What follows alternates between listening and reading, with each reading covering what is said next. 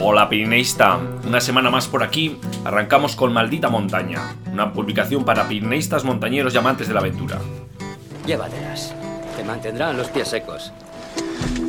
Si consigues sobrevivir, pégame un toque. Para evitar que la civilización le intoxique, decide huir. Y adentrarse solo en estos parajes, perdido en la naturaleza salvaje. Oh, Dios mío. ¿Qué he hecho? Siento a que tengas que caminar 1600 kilómetros para... Termina la frase. ¿Por qué tengo que caminar 1600 kilómetros? Travesía presenta Maldita Montaña, aires de altura para toda la semana con Eduardo Azcona y Enrique López. ¿Te sientes sola? Estaba más sola en mi vida real que aquí.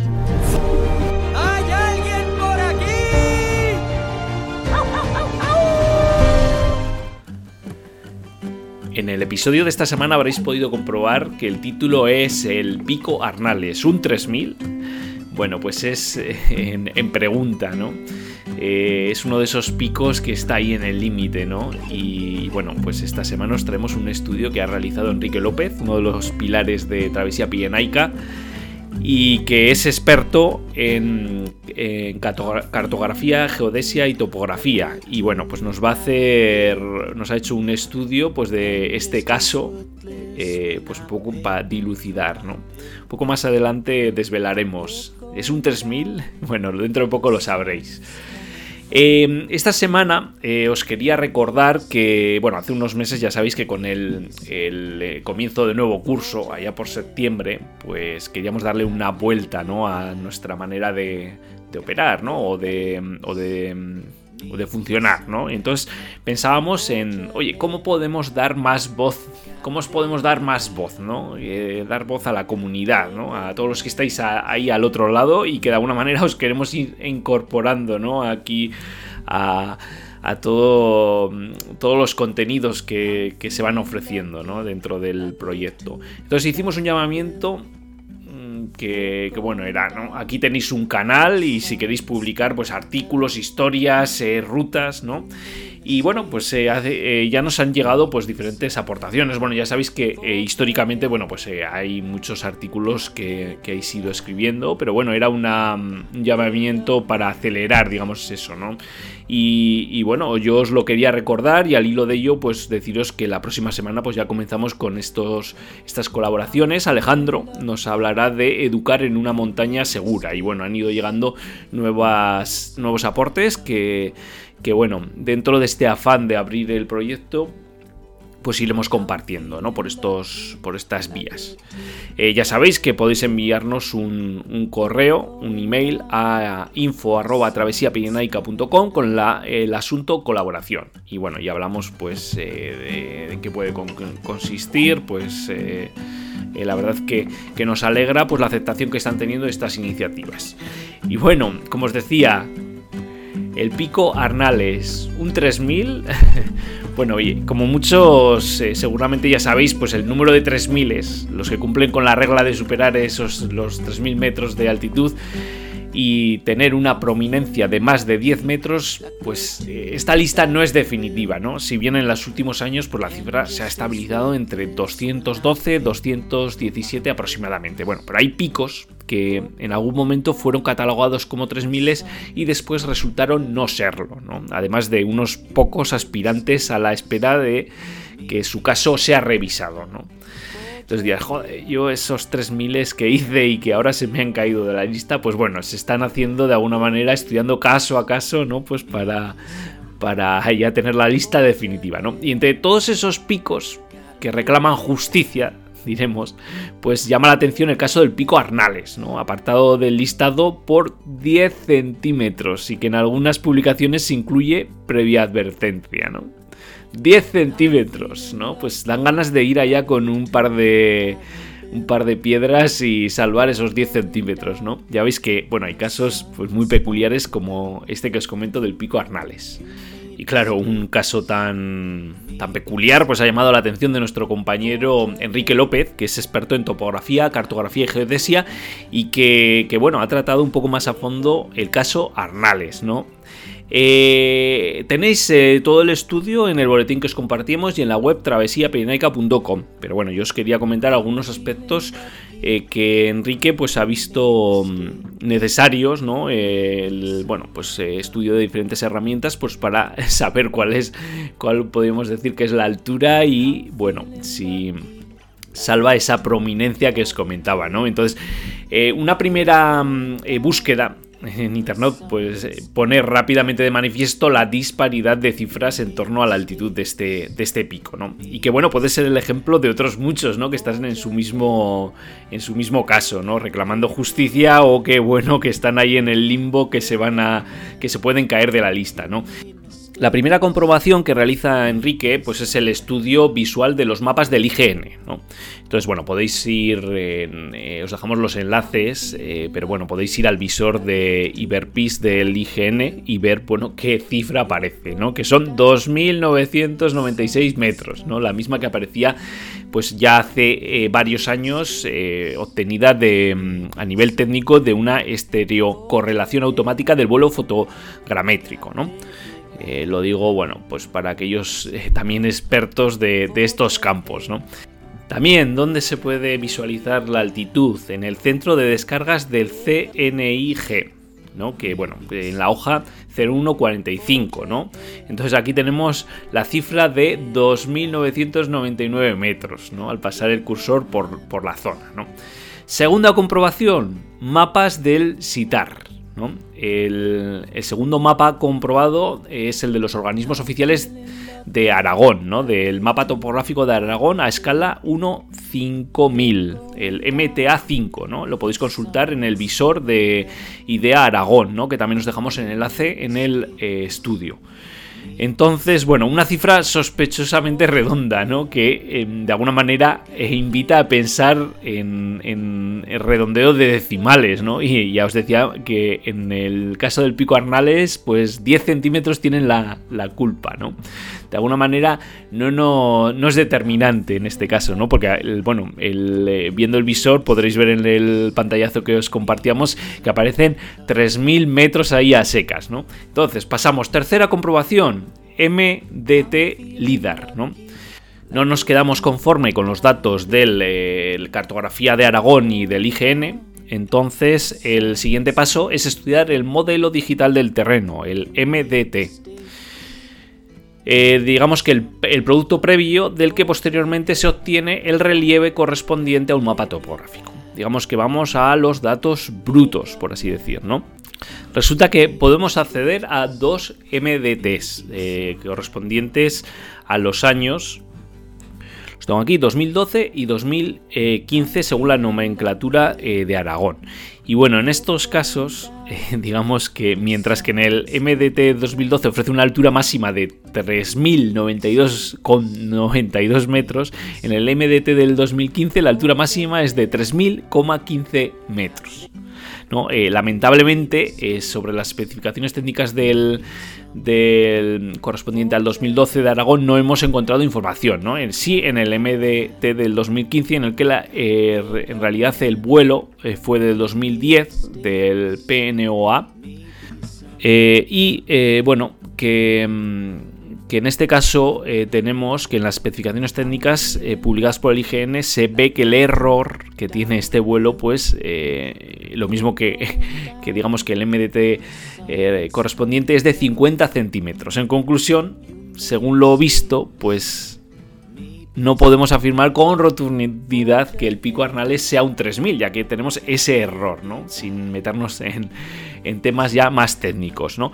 Entonces, ¿qué, ¿qué ha realizado a continuación Enrique? Pues bueno, la cuarta comprobación es una nube de puntos LIDAR. Y me diréis, ¿y de qué estamos hablando en este, en este momento? Pues bueno, yo os digo que si os decía que antes íbamos habíamos ido a los datos brutos con el MDT, ahora, ahora vamos, digamos, a, un estado anterior, digamos, vamos a ir a la información más básica que eh, disponemos públicamente, ¿no? Y que es, no es otra que la nube de puntos LIDAR, ¿no? Digamos que vamos al origen, ¿no? De la información. Y esta vez sí, el resultado es más concluyente, pero no definitivo. ¿no? Digamos que se observan eh, cuatro puntos por encima de, 3.000 metros, dos de ellos 40 centímetros por encima, y un buen número de puntos cercanos a, esta cifra. ¿no? Por tanto, pues se descarta la idea de que el punto más elevado se deba al hecho de haber caído sobre un granito u otro tipo de señal humana, ¿no? ya que entre el primer punto y el cuarto se superan los 3.000 metros. ¿no? Digamos que hay un área digamos, que se encuentra por encima de 3.000 metros. Eh, yo os invito a que vayáis al artículo porque la verdad es muy, muy visual. Eh, se ven eh, los puntos y, y, la altitud de cada uno, ¿no? De manera que, digamos que yo creo que en este caso pues ya no hay tanta duda, ¿no? ¿Cómo ¿Qué concluimos? No? Pues aunque no se puede afirmar con rotundidad que el Arnales supere los 3.000 metros, en la nube de puntos LIDAR, la base para obtener las altitudes en la cartografía, existen datos que apuntan claramente a que se trata de un 3.000 siendo su altura de 3.042 metros. Una comprobación que en un futuro resultará prácticamente definitiva eh, si eh, se realiza cuando, eh, dispongamos de los datos del vuelo de la segunda cobertura LIDAR, ¿no? con precisión de 20 centímetros. ¿no? Digamos que no disponemos aún de esos, de esos datos que vendrán en un vuelo posterior, ¿no? Y mientras tanto, pues la única opción para resolver definitivamente este asunto pasa por subir con un receptor GNSS de doble frecuencia y tomar mediciones con precisión inferior a 5 centímetros. Digamos que la tecnología actual ya permite pues una comprobación con un margen de error de 5 centímetros que, que bueno, que, que va a resolver todos los litigios de esos 3000 que quedan ahí un poco en el, en el limbo y no 3000 que también están en el limbo, ¿no? Así que, bueno, con un receptor de estos habrá que hacer muchas excursiones y ya, pues, de alguna manera establecer la, lista definitiva. Aunque bueno, yo os diría que, que a veces no es tan importante como, pues, eh, la propia montaña su, y su porte, ¿no? Que a veces andamos ahí, ahí complicándonos la vida, ¿no? Y bueno, este es el estudio ¿no? del caso Arnales, ¿no? ¿Resuelto o no resuelto? ¿Qué nos decís?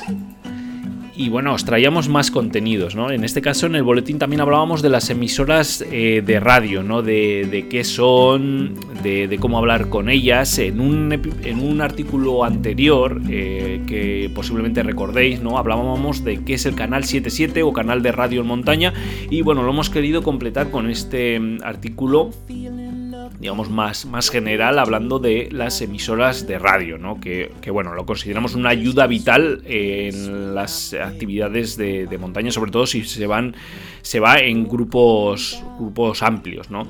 Ya que, que, bueno, me diréis, oye, ¿y el móvil? Bueno, pues el móvil a veces no tiene, no tiene cobertura, ¿no? Mm, que existe también hay una duda de mm, bueno siempre podré utilizar el 112 para llamar bueno pues eh, el móvil utilizará todas las redes disponibles pero puede ser que no haya cobertura entonces mm, eh, tenerlo en cuenta ¿no? entonces eh, de ahí la importancia de las emisoras de radio ¿no? en, determinadas actividades ¿no? emisoras de radio como herramientas de comunicación para, em, digamos, comunicación entre el emisor y grupos externos, ¿no? Que pueden ser, eh, bueno, que se encuentran en la misma zona, ¿no? En caso de emergencia, y bueno, también la comunicación dentro del mismo grupo, como os decía, en el caso de, grupos, grupos amplios, ¿no? Entonces hacíamos una distinción entre los PMR 446, que son aparatos de uso personal, ¿no? El, bueno, PMR, lo digo, es, significa Personal Mobile Radio. Y estos aparatos eh, no necesitan una licencia de eh, radioaficionado, ¿no? Eh, debido a que funcionan con un rango de frecuencia restringido dentro de los 446 microhercios. Y luego tenemos, sí, los equipos VHF que sí requieren de una licencia de radioaficionado y que, bueno, que digamos que tienen una... Eh, permiten cubrir zonas de terrenos superiores a los anteriores. En el caso de los eh, PMR 446, se de, de alguna manera recomendamos que dispongan de 8 canales y 38 subtonos porque, eh, por ejemplo, los equipos de gama más baja eh, no cuentan con tantos subtonos. ¿no? Y eh, también importante la función de doble escucha, ya que así te puedes comunicar a través de un canal determinado solo con el grupo y mantener un segundo canal para contactar con otros grupos de montaña que estén en la zona. ¿no? Y, luego, bueno, eh, como es obvio que sean resistentes a las lluvias y salpicaduras, ya que vamos a utilizarlo en un ambiente en algunas ocasiones húmedo eh, y en la intemperie. Y el tema de las baterías también, bueno, baterías recargables que se puedan intercambiar con pilas convencionales, ¿no? También es otro de los aspectos a tener en cuenta. Manejo sencillo y eh, de alguna manera deciros que al ser estos aparatos eh, los que no necesitan una licencia para su empleo eh, y, también su bajo coste, pues se han generalizado, son los que más, más se utilizan. No como el caso de los equipos VHF que es necesario pues contar con una licencia para poder utilizarlos y que existen modelos que eh, utilizan doble banda, ¿no? Por lo que es posible utilizar la VHF también en la banda eh, PMR 446, ¿no? que son compatibles con los anteriores. Y eh, por medio de la licencia requerida, pues eh, podemos utilizarlo en, frecuencias comprendidas en el rango de los 144-146. ¿no? Que de alguna manera pues nos posibilitará solicitar ayuda pues, a otros radioaficionados ¿no? de, manera, de manera directa. Importante, hemos hablado a nivel técnico de las emisoras de radio, de los tipos. Ahora vamos a hablar de algunos aspectos importantes a la hora de utilizarlas, ¿no? Me preguntaréis, ¿cómo hablar a través de las emisoras de radio? Bueno, pues eh, deciros que los problemas en la comunicación o la ausencia directamente de ella es la causa de, de, más del 60% de los accidentes, ¿no? O que interfiere de alguna manera, ¿no? Por ello es necesario pues tener eh, determinados aspectos eh, grabados a fuego, por así decir, ¿no? En primer lugar, cuando nos comuniquemos, esto lo aplicaremos a las emisoras de radio pero también lo tendremos que aplicar a otros medios de comunicación en caso de emergencia. Importante, conversación corta, clara y concisa, ¿no?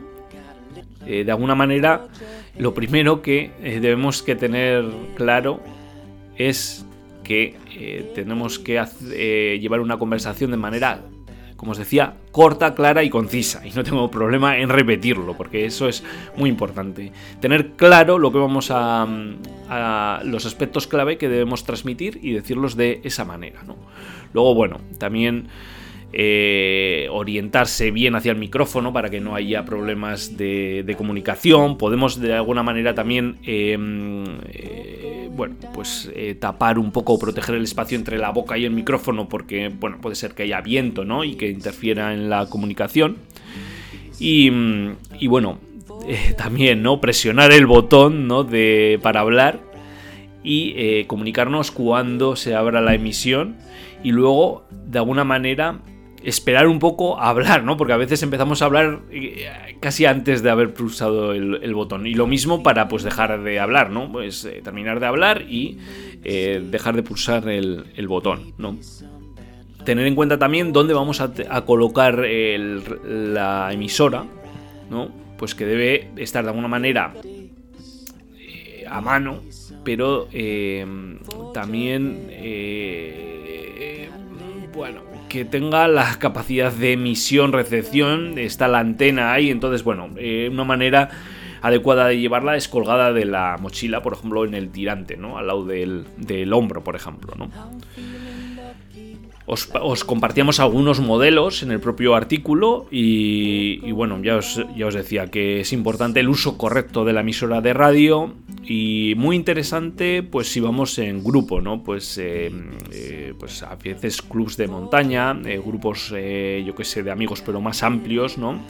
A veces pues hay digamos diferentes ritmos en montaña, ¿no? Y, el grupo se alarga, ¿no? Pues eh, entre los que van en cabeza y, los que van en, cola y, bueno, pues al final que cada un eh, pues que cada uno lleve un, emisor pues es muy conveniente pues para la propia comunicación dentro del grupo no más allá que luego nos sirva de, eh, de herramienta pues en caso de, de accidente no por ejemplo bueno, este artículo lo podéis completar con, otros que hemos escrito, pues como cómo llamar al 112 en montaña, ¿no? Si eh, disponiendo de, móvil, eh, tener en cuenta que a veces pues la cobertura es nula mm, entonces el móvil, digamos, no podría hacer esa llamada al 112, ¿no? Que a veces es un tema eh, polémico, ¿no? Porque hay quien te dice, no, el 112 siempre puedes llamar. Bueno, pues hay casos en los que no puedes llamar al 112 porque mm, aunque el móvil utilice toda la red disponible, pues puede ser que no haya ninguna. Y luego, bueno, eh, un artículo exclusivo de cómo utilizar el móvil en una emergencia en montaña. Estos son artículos que eh, en algún momento los hemos comentado o los comentaremos en el futuro y que también completan de alguna manera la información que os hemos transmitido en, y que os estoy transmitiendo en estos momentos. Pues bueno, estos serán los dos contenidos que os traíamos esta semana, ¿no?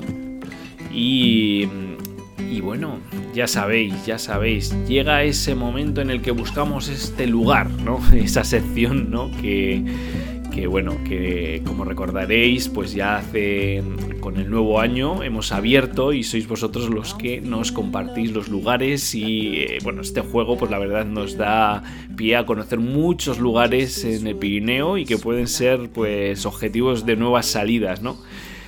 Eh, ya sabéis que os dejamos siempre el enlace en el boletín donde podéis ir a un formulario en el que nos enviáis pues eh, la descripción. Bueno ya hay unos cajetines en los que nos enviáis pues un pequeño unas pequeñas líneas con, las pistas eh, también la fotografía.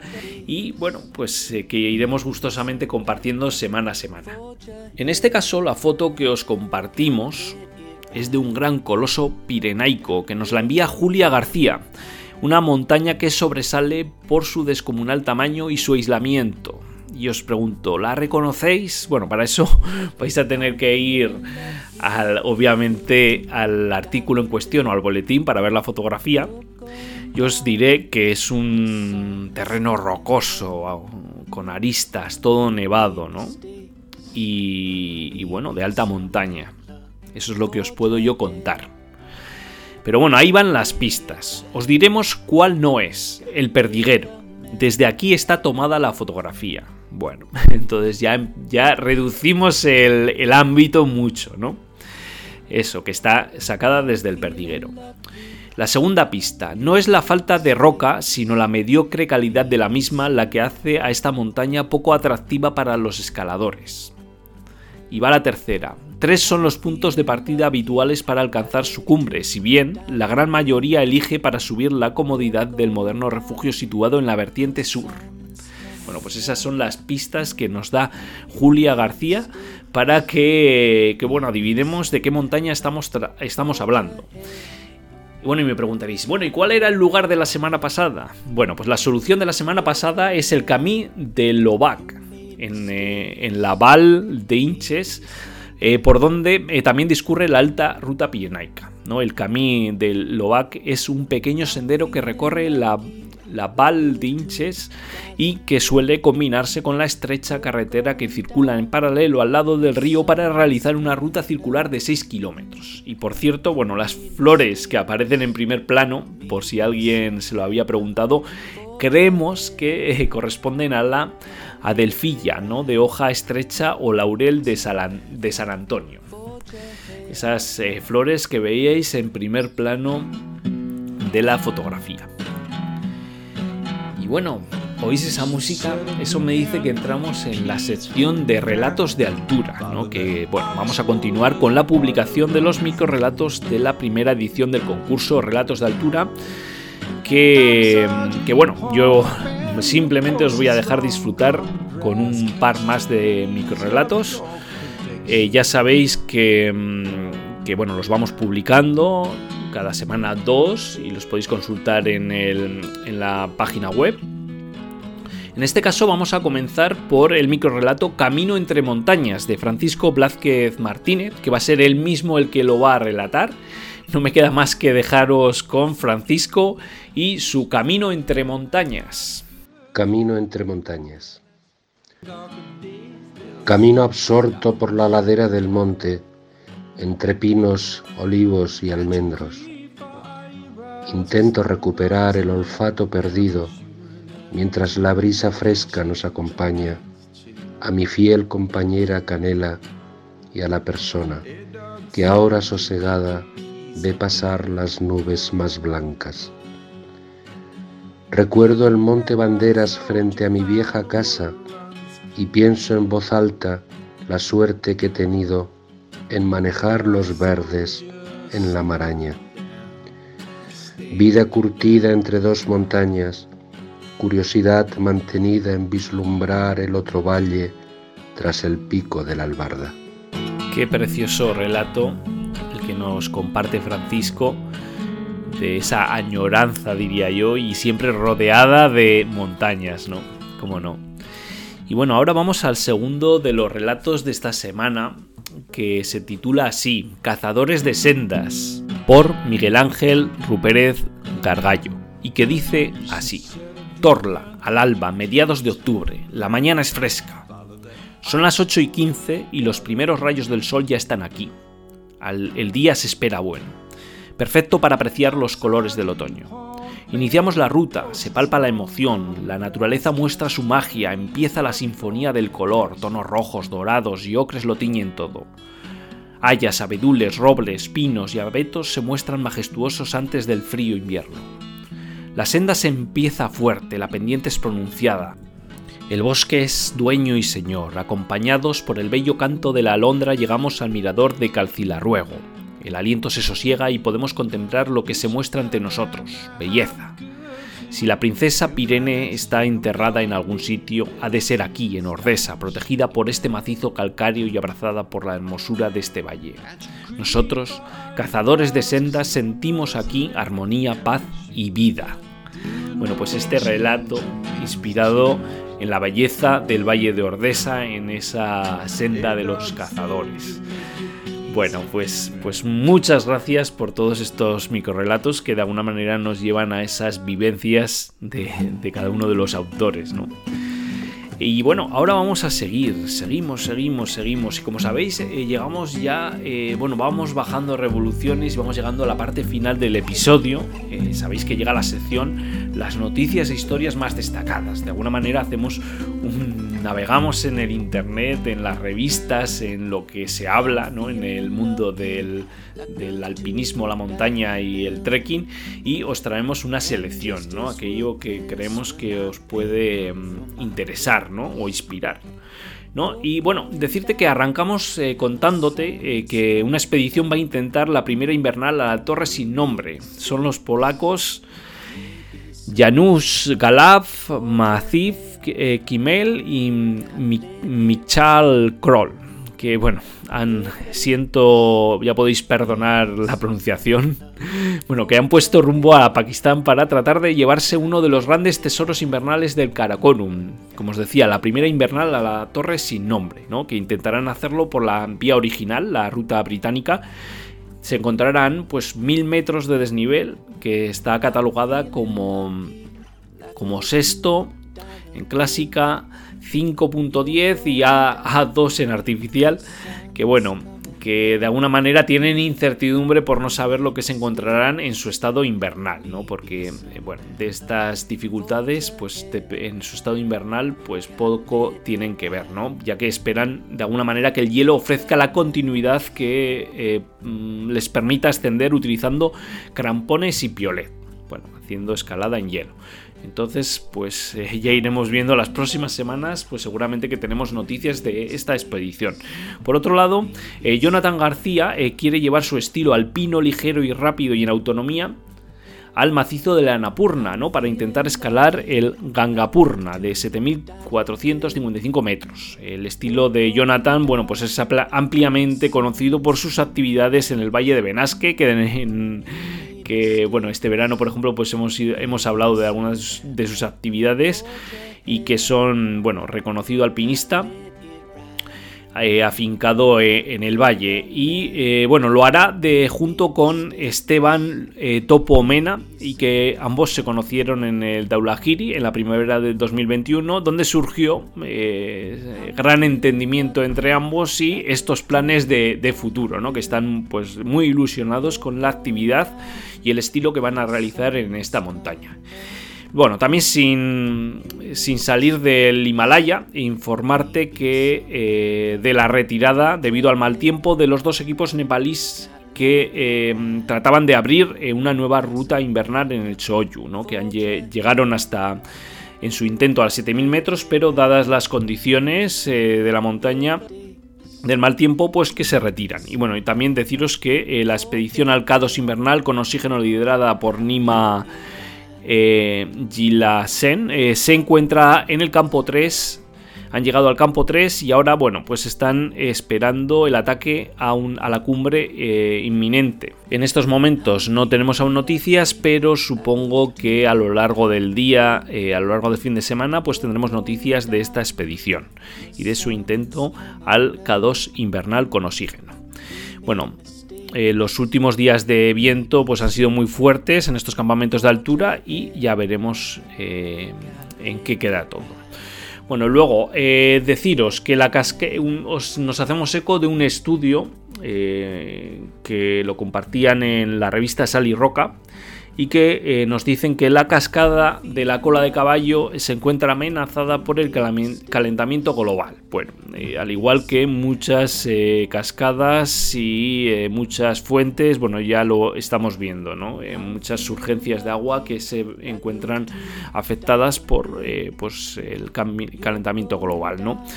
es un estudio del IGME y que bueno, nos dice que el agua que descarga mm, el manantial de Garcés se procede fundamentalmente de la infiltración del agua producida por la fusión nival y que se espera eh, un ascenso de la temperatura media en el Pirineo para finales de siglo, fijaros, de 7,1 grados, lo que bueno, de alguna manera las precipitaciones en forma de nieve pues se reducirán y la cobertura nival pues que llega a formarse durará menos. Eh, habrá mm, en consecuencia menor recarga eh, que es en parte lo que garantiza la supervivencia de esta cascada. Y bueno, llegan los carnavales al Pirineo y, si, y bueno, pues espero que disfrutéis de la tradición del colorido, del misticismo de estas fechas, si tenéis la ocasión, ¿no? Que tenéis muchos ejemplos a lo largo y a lo ancho de todo el Pirineo. La foto de la semana con la que ya nos despedimos. Bueno, la foto de la, de la semana de hoy es espectacular, ¿no? Nos la comparte Gerard, eh, arroba Gerardtena en, en Instagram y se corresponde con las poderosas agujas de Amiches en el Parque Nacional de Aguastortes y Stanis San Maurice está todo nevado y sobresalen es las vertiginosas y poderosas eh, agujas, ¿no? Y bueno, y vemos a, una persona caminando, ¿no? Por, el, por el lago helado. Una fotografía espectacular que nos comparte, como os decía, arroba Gerard eh, Tena. Muchas gracias pues, eh, por, por compartirnos esta instantánea que sin duda pues nos inspira, ¿no? Nos inspira, nos inspira a, salir a la montaña. Ya sabéis que podéis compartirnos todas las fotografías que creáis conveniente con etiquetándonos en arroba travesía y, o compartiendo con el hashtag eh, travesía pirenaica. Y así terminamos el episodio mm, de esta semana de Maldita Montaña. No me queda más que despedirnos y eh, desearos pues que disfrutéis este fin de semana con muchas aventuras. Un abrazo familia. Y como decía Jack Kerouac, porque al final no recordarás el tiempo que permaneciste en la oficina o arreglando tu casa, ve y escala esa maldita montaña.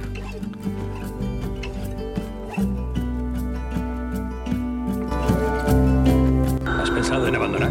Oh, solo una vez cada dos minutos o así.